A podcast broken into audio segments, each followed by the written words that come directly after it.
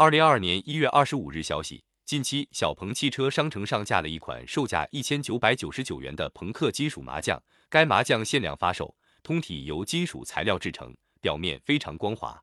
其外包装、麻将本身、骰子等均由金属材料制成。对于其设计理念，小鹏汽车称，通过大胆和独特的设计，展现汽车与中国传统文化的碰撞。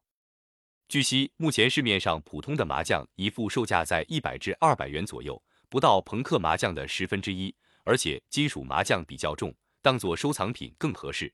但如果真拿出来玩，体验还不如普通麻将。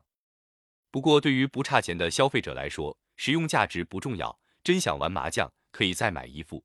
之前特斯拉也推出的单价七百七十九元空酒瓶和三百五十元口哨，实用价值也都不高，照样是供不应求，甚至还有黄牛把口哨炒作到上千元一个。这款口哨的一比一仿制品售价才五十元左右。不管是小鹏麻将还是特斯拉酒瓶口哨，能卖到远超本身价值的价格，都说明这两家企业的品牌溢价会有一定市场潜力。想要把自己做成高端，除了产品质量跟得上，限量周边产品也必不可少。推出定制周边产品，有利于凝聚粉丝文化，提高用户粘性。在手机行业，苹果的地位毋庸置疑，一块抛光布都能卖到一百四十五元，而且还出现过断货数月的情况。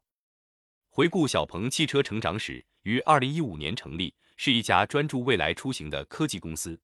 成立以来，小鹏汽车获得了阿里集团。小米集团、IDG 资本、五元资本、GGV 纪元资本、春花资本、高瓴资本、红杉中国等国内外顶级投资者的支持。现在看来，小鹏已经初步实现了目标。P7 系列高端电动汽车销量不错，继而推出的周边产品如朋克金属麻将、澎湖紫光弹幕快等商品。目前国内电动汽车市场局面，高端市场已经形成了三英战吕布的格局。除了产品质量跟上，现在国内车企的周边定制产品也需跟上。